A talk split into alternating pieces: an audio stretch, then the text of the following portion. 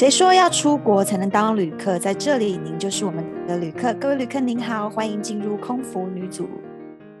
女主，你又来？你空服女子宿舍真的很难。没关系，我会坚持你的。好。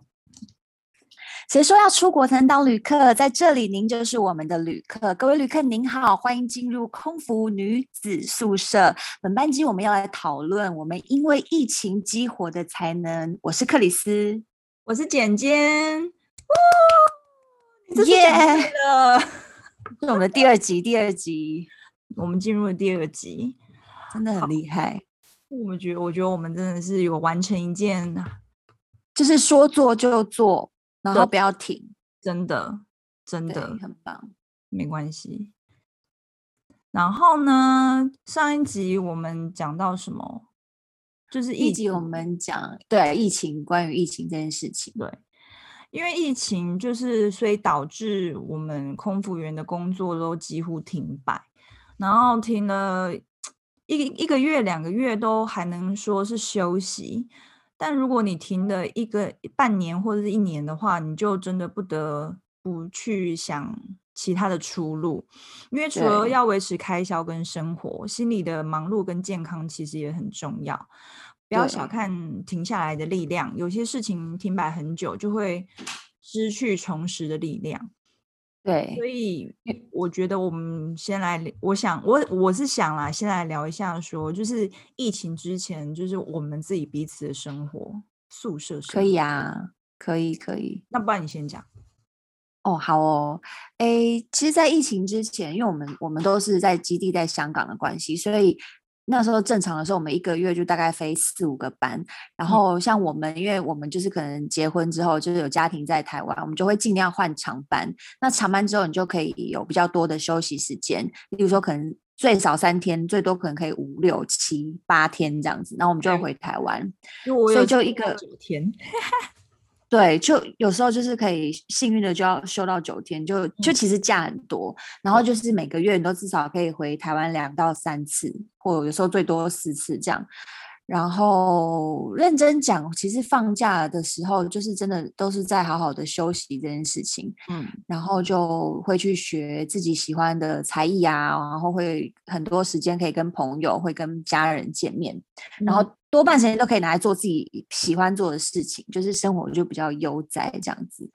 然后也很常出国啊，那个那个，因为当空服员，就我们的机票比较便宜，所以我们可能就是想到，就是我们一年都会有几次的年假，到年假到，我们都会计划要出国玩或干嘛，嗯、就是跟家人、跟跟爸妈或什么的。真的，所以。就疫情之前的生活，大概大概就是这个模式，就旅行、上班、休息，然后做自己喜欢做的事情，然后陪伴家人这样子。因为我记得你那时候就是还去上钢管，然后叫我们都要去上。我觉得对对 对，因为这个这个是我很喜欢的运动，然后我就是从一一路都没有断，所以当然就是如果我放假我有空，我就会再去再去上课啊，然后就会很想要你们也跟我一起加入，就可以一起一起玩啊，就像就像一起练习这个运动，可以一起互相切磋的感觉。可是就那个可能也是有点难，难度有点高，所以大家都会好像也没有很很认真，有人被我真的洗脑过来的。不是，但是我还是会继续继续洗你们。不是第一个柔软度就是一个过门，就是一个门槛。然后柔要练习啊，你要有韵律感，那又是第二个门槛。然后你要上那个钢管，又是第三个门槛。这个门槛很高，这是一个很门槛很高的运动哎。可是话说，一开始你记得我们刚进公司的时候，然后那时候可能就是身体。就一般呐、就那个年轻人一般的身体，然后那时候公司动不动都会关心我们说，啊，你们这个假可能是是不是有点请太多？你们是不是平常没有在运 动或什么的？然后那时候还真的没有在运动，那时候是真的没有在运动。然后后来好啦，就是现在好好的练了一个这个这个运动，真的有在做运动，哎，就觉得身体好像真的有比较好，所以才会想说，哎，你们要不要一起加入？这样至少如果公司在问你，你就跟他说，对我我有我有在运动哦，要不然公司都叫我们去跑步干嘛？你不觉得很无聊吗？我是很无聊啊，但你那个真的是我。你你也知道，就是我的柔软度真的是很差。然后我觉得光是要劈腿这件事情对我来说就是 有点没关系，因为我也劈了好几年是劈不下去，这就是哎天生天生肌肉就太硬，这没办法。对，然后然后就有朋友就讲说，哎，那你们。空服员就趁这段时间好好休息，不是很好吗？就是你就继续做你原本疫情之前会做的事情，不就好了？他们就是讲的可能比较轻松。嗯、那其实，其实我会觉得，因为第一，没有人料想说这个疫情会那么久。你你如果说像流感，你可能一阵子那个季节三个月好了，你休三个月，OK OK，可能没有问题。嗯、可是其实时间久了之后，因为你每个月固定的支出一一直一直撒出去撒出去之后。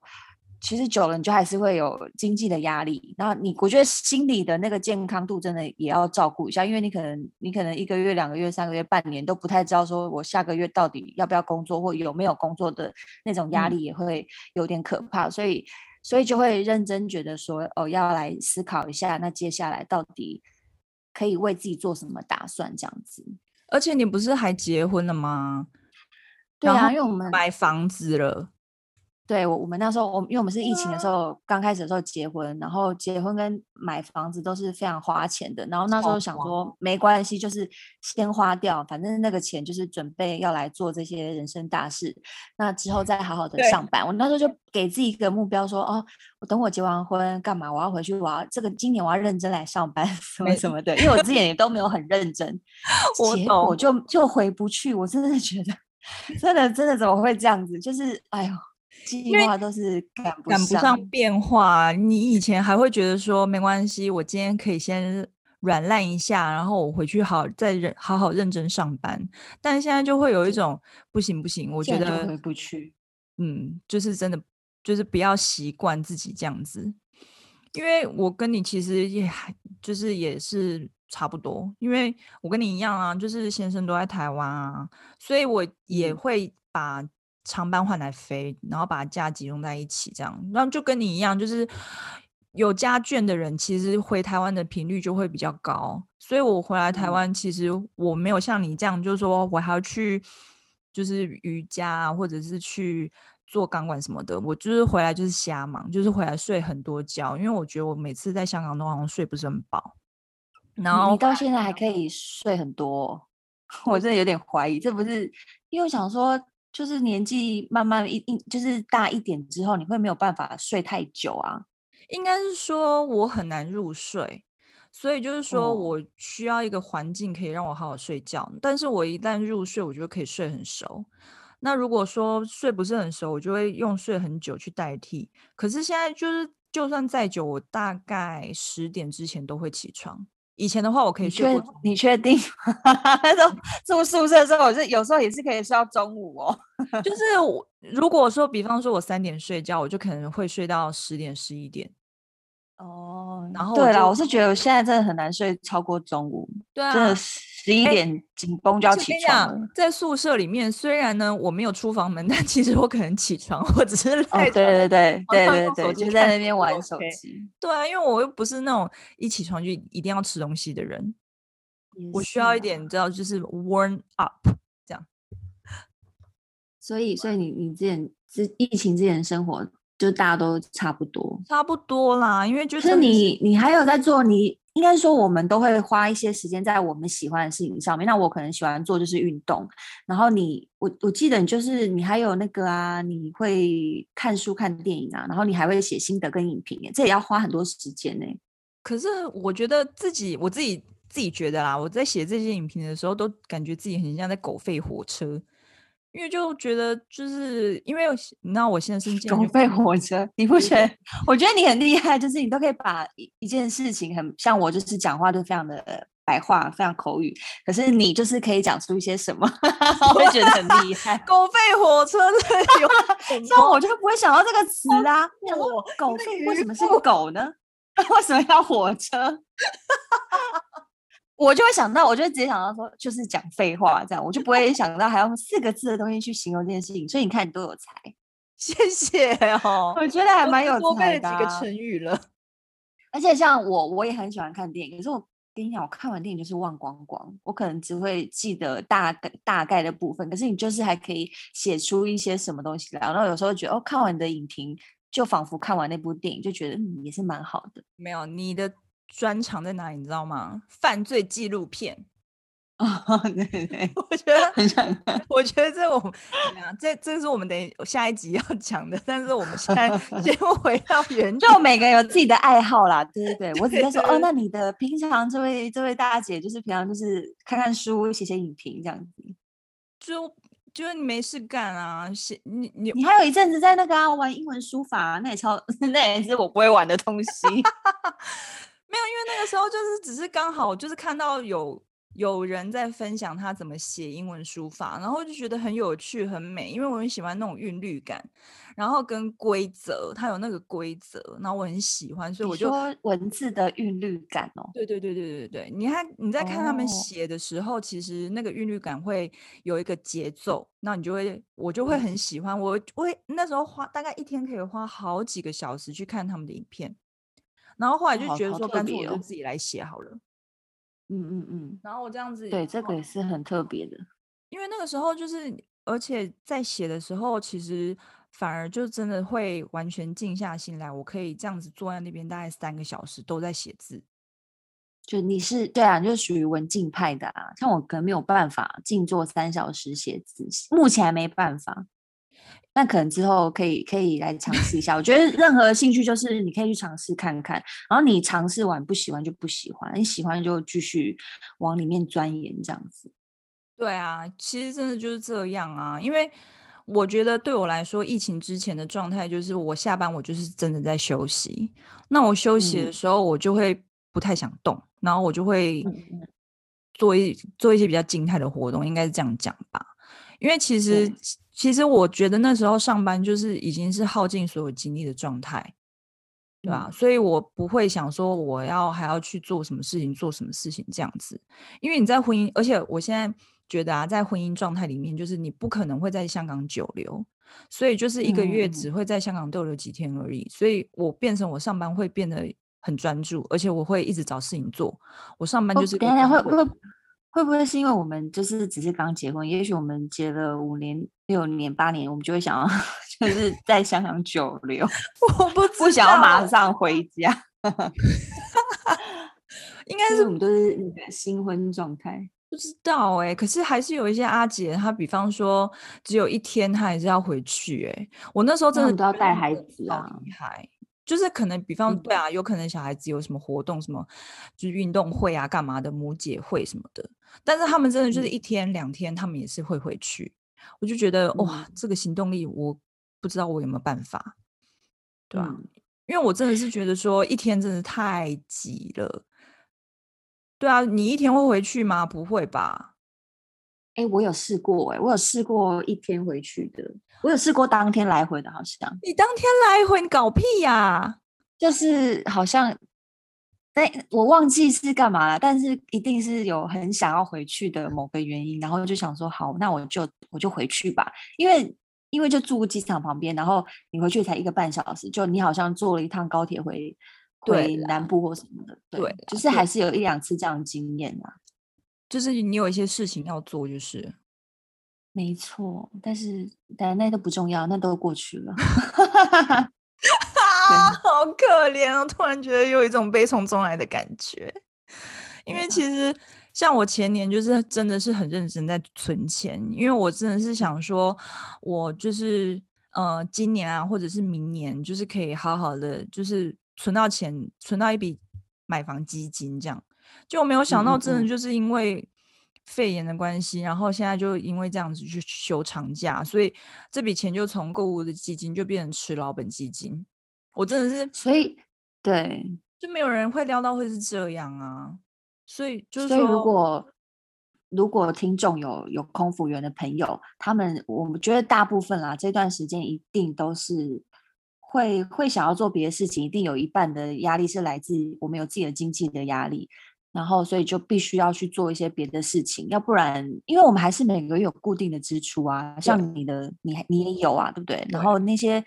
算一算也是好几个万呢。对，对，其实这样算起来真的是好几个万哎，所以你真的不能停下来哎。对啊，我那天就在算到，就算我不工作，我也不花钱会怎么样？哎，真的会会会会怎么样？样好吗？啊，对呀、啊，你可能那个那什么，我一定马上想到就是保险缴不出来，然后还有什么房租？我们在香港的房租，然后还有什么很多啦，还有一些有的没有的。哎，因为我这样零零总总算下来，就真的是不能不工作，不应该是说不能不没有收入收入。不然会很危险，所以那时候疫情开始以后啊，就是我那时候是觉得说，我还有一点钱，我可以先休息一下，因为那个时候大家其实都还在等嘛，所以我那时候真的是觉得说，哦，那没关系，我现在有一个很长的休假，我觉得好像可以来做一些持续性的兴趣，因为那时候本来想要考品酒执照的。就是继续考啦，但是一来就觉得说、嗯、开课时间就一直搭不上，而且二来真的是学费真的很贵，那那那很花钱，对不对？很花钱，因为他二级跟三级以上，其实那个花费都很高。然后、哦、对啊，就会觉得说你自己就会觉得说，我现在没有在赚钱，那我就是这样子三三万这样出去，我自己心里会觉得，呃，你知道心会痛一下。我我懂，我懂，对，而且你你一定要你一定要往后做有至少两三个月的打算，你至少要备一下两三个月的钱，你不可能就是一次这样都不打算。对啊，所以。我那时候就觉得说，就是就没有继续，但是我又很想学一个新的东西，嗯、所以那时候我明我懂我懂，然后就想说有没有什么可以自学的，然后就是。经由英文书法，然后就看到了连到别的影片，然后就看到有人在做刺绣，然后是在刺那个护身符，嗯，我就觉得好像还蛮好玩的，所以我就开始自学那个法式刺绣。然后我那时候回香港的时候，我有 有有拐你跟我一起玩啊。你但是你怎么发现这？你真的是无意看到影片，然后你就被这个发式刺绣吸引了。对，因为它也是很工整的东西，然后我觉得我为什么它叫法式的，不是因为不是中式呢？因为中式的那个绣的刺绣的方法跟其实跟欧洲还是不一样，像法式刺绣的话，也跟会跟俄罗斯的刺绣不一样，就是它每个国家它有自己的刺绣方法，或者是十字绣的方法。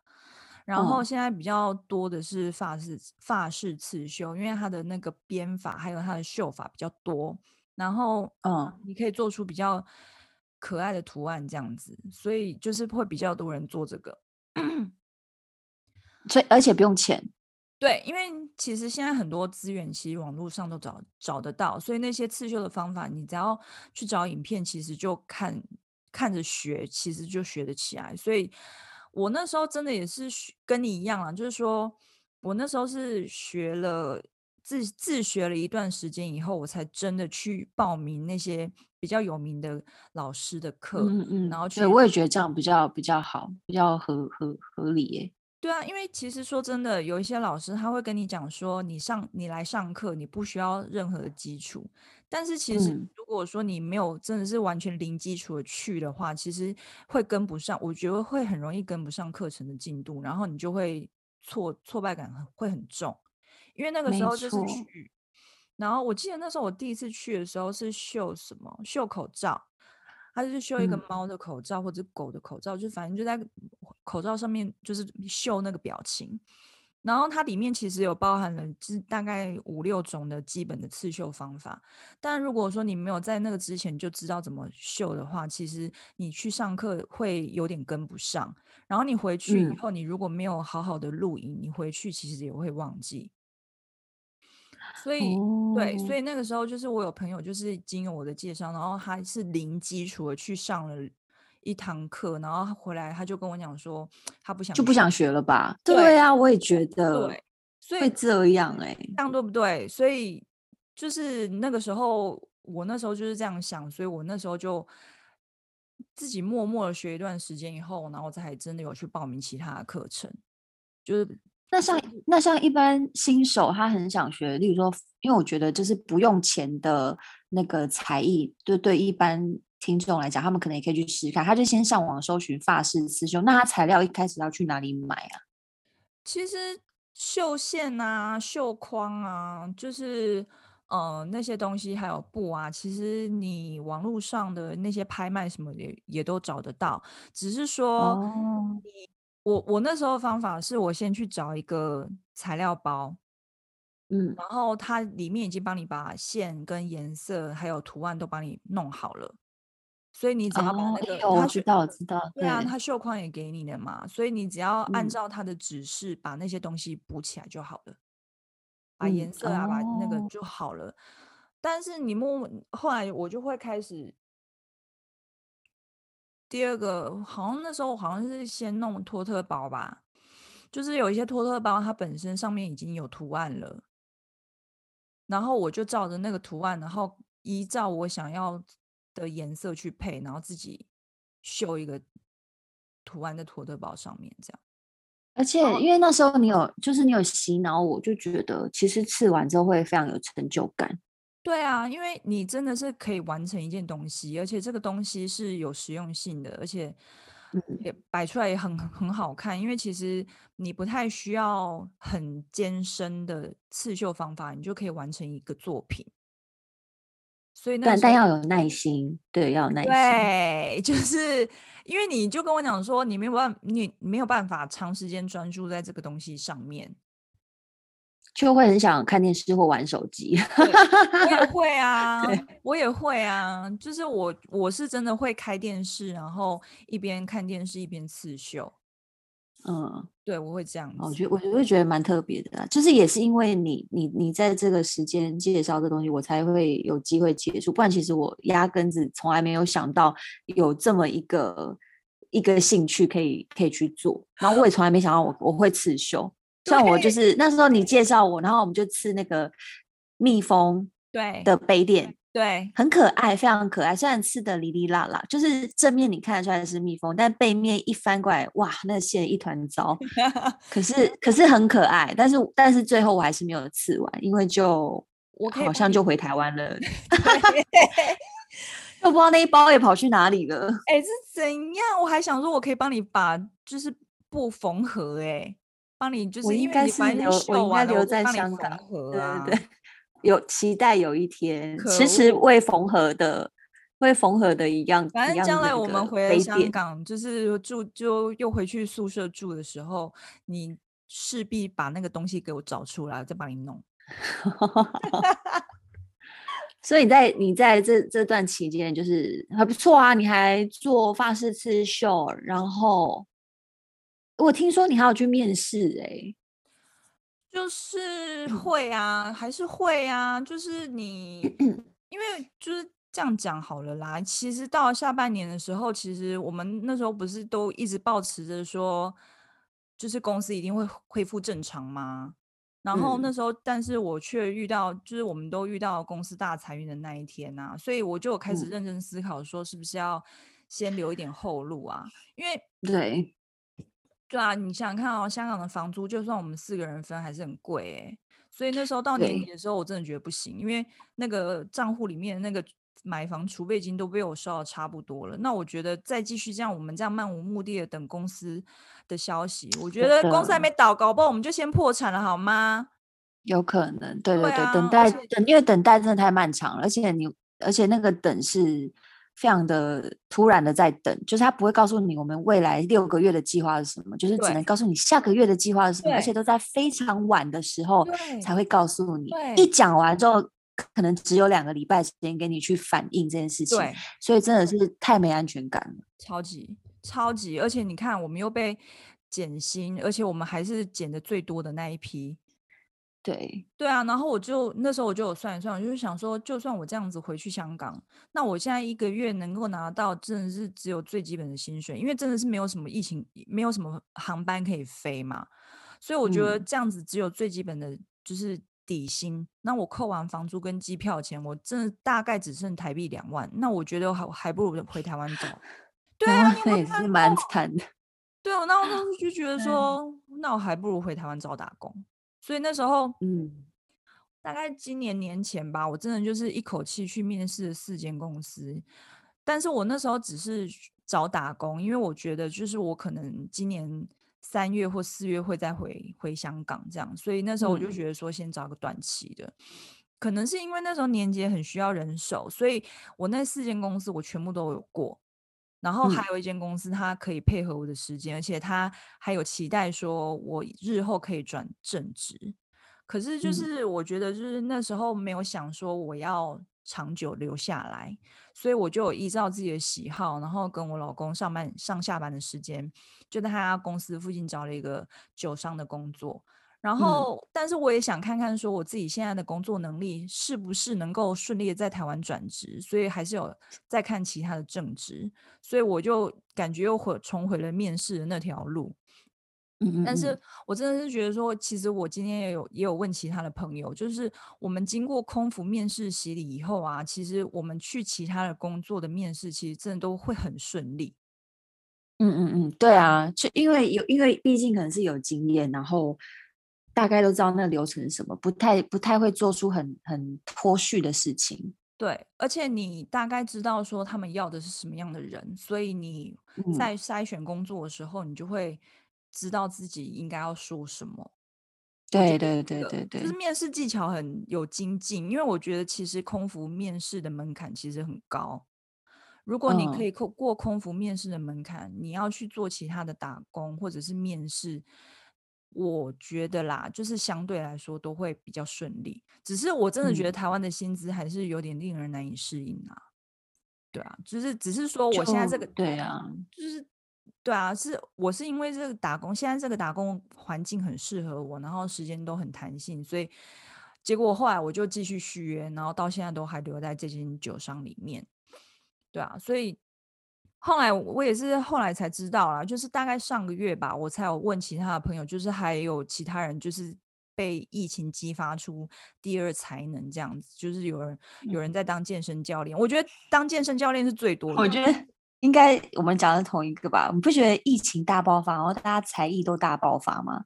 他整个月练超大只的，对，越练越大只。对，你也觉得？我想说，Oh my God，我我觉得很厉害啊！就是真的，就这一年哦，就是很明显看到他从一个正常的体型，然后变得很大声大只。我我保证他现在一定穿不下制服，真是很厉 害，或者会很崩这样。对，他蛮他蛮认真的，他很认真，就是很认真在健身。然后对，也有也有睫毛的啊，然后我有睫毛跟美甲的，然后我对这个也有。我那时候就是啊，对，然后那个就是大美女朋友，就是她还在做那个绳编的艺术包包，就是 Macrame 嘛，是这样念吗？而且它成品很漂亮。所以我，知道，这是可以上网搜寻的吗？我也好奇那包包长怎样哎，很漂亮。就是其实你可以对啊，你可以搜寻。我觉得我我我不确定我们念对了吗？Macrame，对啊。但是反正你搜寻，嗯嗯我那时候是搜寻什么？绳编艺术包包吗？绳编艺术包，绳子的绳，然后编织的编，对对对，绳编艺术哦，好像台湾是这样子翻译。哦、然后那时候他有。抛出我的朋友就是有抛出他的编织的成品，他编了一个放瓶子的袋子，然后跟一个小小的包包，须须包，我觉得超好看的哎，真的很美哎、哦。那为什么你那时候发式刺绣不拿来就是加减，你可以当做商品贩售啊？你不觉得很有趣吗？其实你也你们就是太害羞了啦，你们就是太害羞了，都不敢卖。跟你说，你就要对自己的东西有信心。就我自己就会觉得啊，我自己有那个门槛过不去呀、啊。你们就是太害羞了，对，我觉得太害羞，怎么样？怎么样？怎么样？很可爱，因为我是做什么都会很想要卖什么的人。对，我知道啊，你行动力超高，好不好？拜托，我那时候听到你要做吐司的时候，我心里想说。我那时候真的想说，克里斯到底是哪根筋？突然想到，就是 还做八竿子打不着。我到底跟吐司有什么关系？没关系，我又不爱吃面包，我又不会，对我又不会做菜，我又不会干嘛，我又不会做甜点。对，对啊，所以那时候我就很想知道，说你那时候为什么会突然雷被雷打到，想要去做吐司？因为真的是被雷打到。应该说，我我不要爆雷是哪一个网红，但是我不知道你们有没有看过，就是呢，有，对对对，就是一开始 我就是有看到一个网红，是不是只有他在做吐司？哎，我们不要直呼人家名字，就是一个网红。好，然后反正就是一开始有看到一个网红在做吐司，然后你总是会被他拍照那些东西就觉得，哎，好像很简单，好像很惬意的那种感觉，所以我有有有。有一天我就想说啊，那我现在定一下材料哈，就把很简单的材料定一定，然后就虾皮按一按，定一定完之后，某一天我想说啊，好吧，那就来做做看好了。想说哎，就上网开始找一个什么吐司的食谱什么的，然后找完也没有多看，就直接想说那就来吧，就来做，就照着食谱慢慢做。我跟你说不得了，一做才发现不得了，你知道为什么？因为做吐司。真的超级麻烦呢、欸，所以我现在很衷心佩服他一次可以做这么多吐司，因为真的很烦。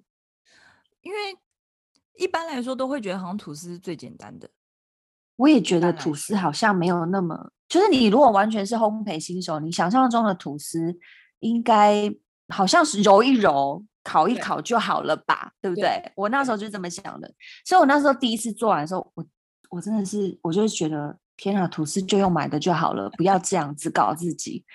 为什么呢？因为一条吐司要做五个小时，就一条五个小时。然后，因为它所有的时间一半以上都要花在发酵，它还不是只发一次，它一次、两次、三次要还要四次，第四次发完去烤，它才会成为一条吐司。哈，不是，那真的很久，真的很久。发酵四次，所以第一次发酵以后要干嘛？揉。还是怎么样？呃，反正你先揉揉完，揉完之后那一坨要去发酵，大概发一个小时。一个小时完之后呢，你要切割它。那、啊、你因为你每动它一次，你就要让它发，你就要让它去发酵冷静。它有点像是一个很顽皮的小孩，你每次骂完它之后，你他要去旁边冷静一下。你如果不让它去冷静，你继续搞它，它会它会爆炸给你看。哦、了解，它会跑哦，它会爆炸。所以很烦的，你去弄它，它就要去旁边休息一下；你再弄它，它还是它就要去休息一下。所以你的时间都浪费在你要去等待它发酵这件事情。所以你那时候第一次做出来的东西，我第一次做就做一条，然后就做五个小时，然后我就累死了，然后我们家厨房就爆炸了。重点是 第一次第一次做出来还根本不是吐司，然后反正整个状态也跟人家网红完全不一样，然后。做出来很黑、很矮、很小，很像很像花贵或是馒头。然后呢？可是我我也不知道哪根筋为什么不对，我竟然也没有觉得说哦，老娘不想做了这样也没有，因为可能是我材料都买了，对呀、啊。然后我就会很好奇说，到底是为什么我的吐司会长这样？我就是一直抱着到底为什么这件事情，然后就不死心，第二天继续做。然后我每一天都做，连续我已经忘了连续做了多久了。那你是什么时候？就是、我记得你那时候还有做那个虾皮直播还是什么的。对，我是从虾皮直播才开始卖吐司。那时候为什么要在虾皮直播呢？我我我想一下为什么？因为我那时候还是不太会做，然后我想说，反正闲来也是没事，那那我就来直播看看好了。那还真不知道为什么就还有人看。然后里面看的人都是妈妈，妈妈们就会在直播里面教我怎么做吐司。我自己想起来觉得蛮荒谬的。他就说：“哎呦，你你那个揉齁，不是这样揉啦，要怎么样揉？”然后我就会跟他们对话，然后就会好像有一点点，会有一点点进步。所以我就是从那个时候直播，然后他们给了我一些意见之后，就会慢慢的在改进。然后我那时候做也是因为。因为其实材料也很花钱，其实面粉其实蛮贵的，然后奶油也蛮贵的，所以即使我这一批全部都做坏做烂了，但是它还是我的成本啊。然后就好像我记得有客人就说：“哎，你可是你那看起来很好吃哎，好像很健康哎。”然后我就说：“真的吗？那你要吗？” 我就我就想说：“你既然有兴趣，那我就是完全不赚钱。我今天这个材料买，例如说。”就买呃五十块好了，那我就五十块卖给你，这样他们既然都说好，哎，就慢慢的起了一个这个商业的头，你知道吗？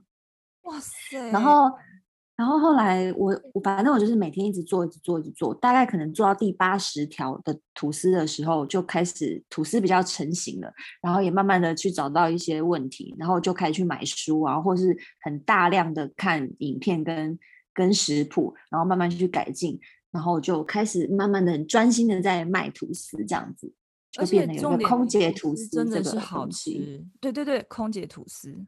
帮他打广告，帮克里斯打小小的广告。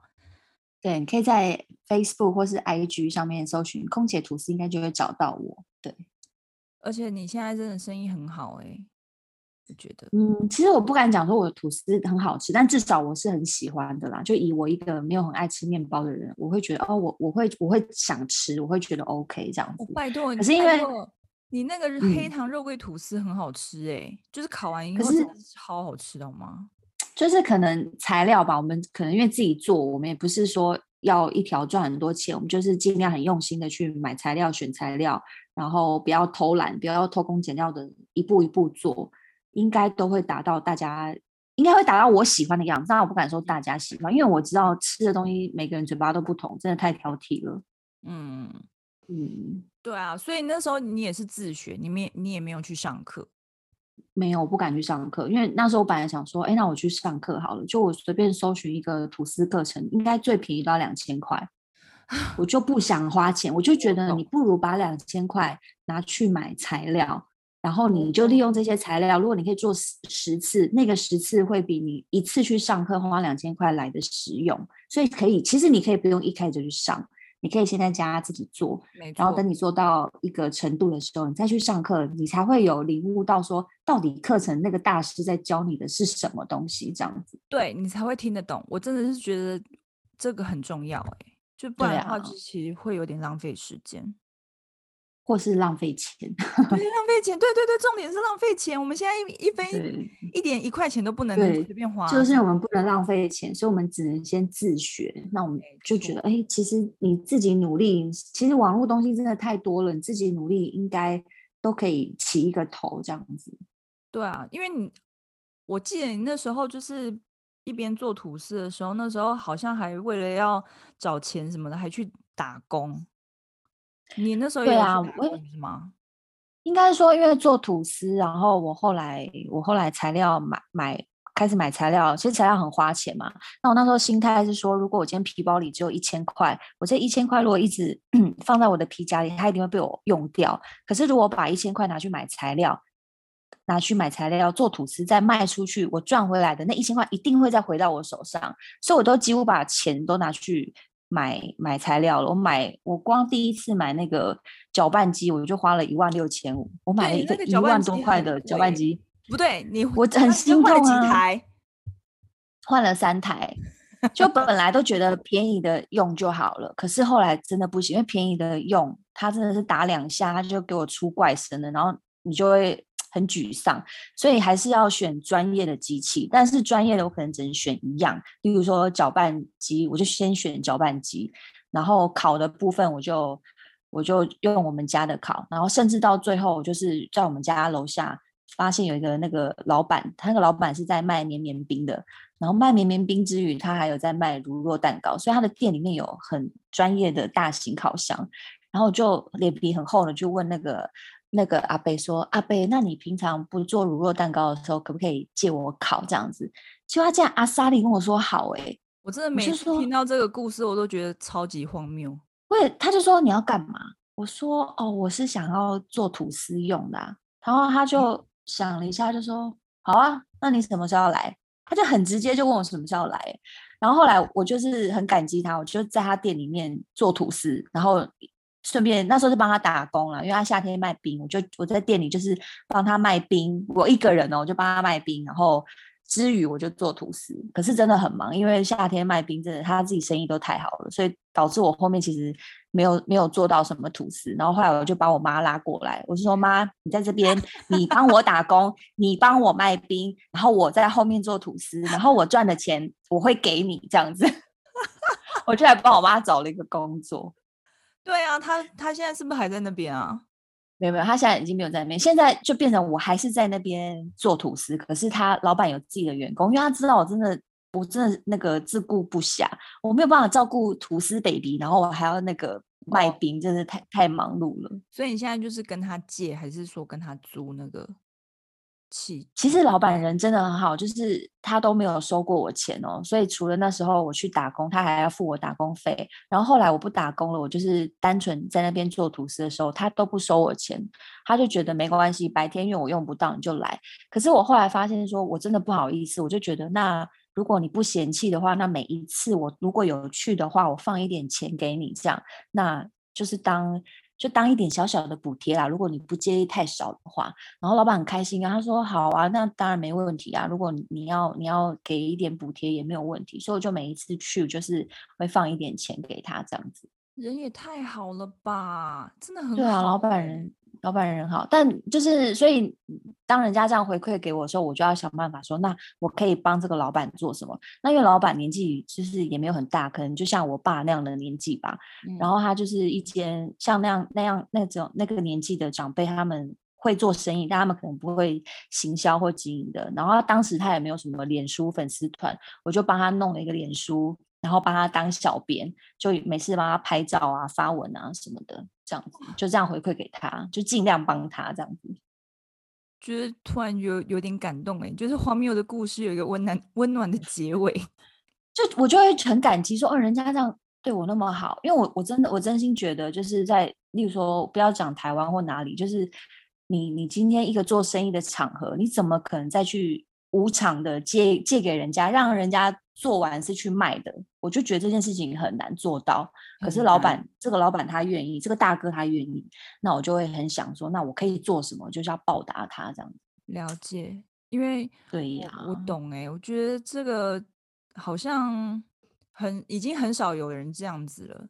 然后我觉得我现在那个打工，因为我现在的打工环境有一点类似这样，就是说其实，嗯嗯，其实我。合约接到三月结束的时候，他其实不需要再聘用我的，因为他们是需要年节的人手。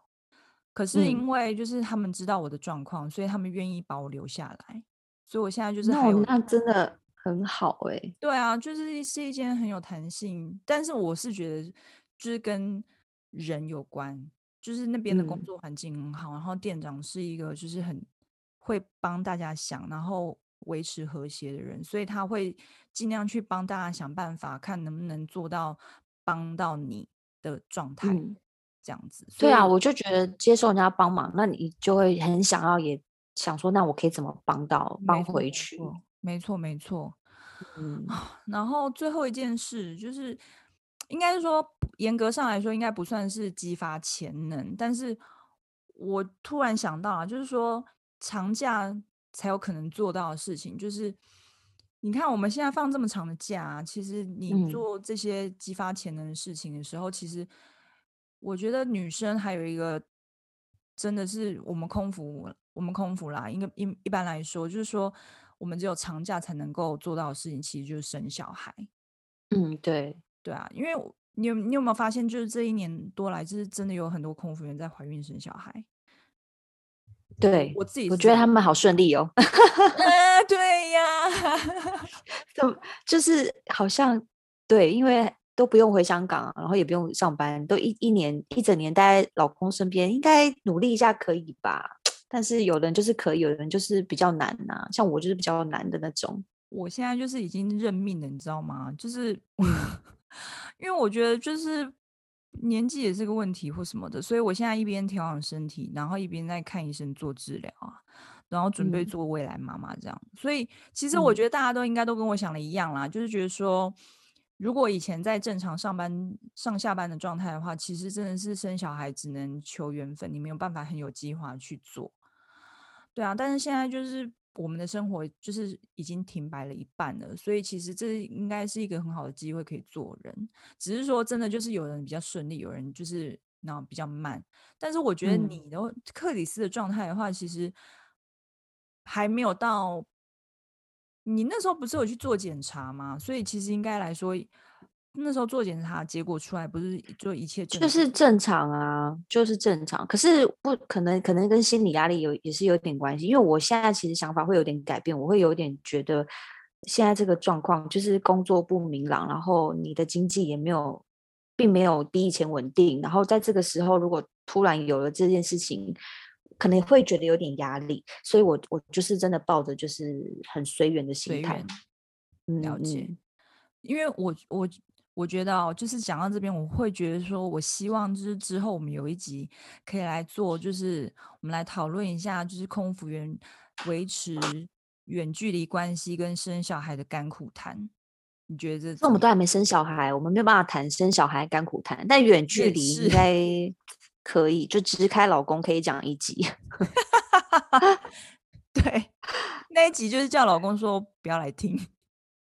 就是说没有啊，没没有那一集啊，消失的一集。我们这一集就是我们没有做这，我们这一集没有做，我们这一集有休息，我们这个礼拜休息这样。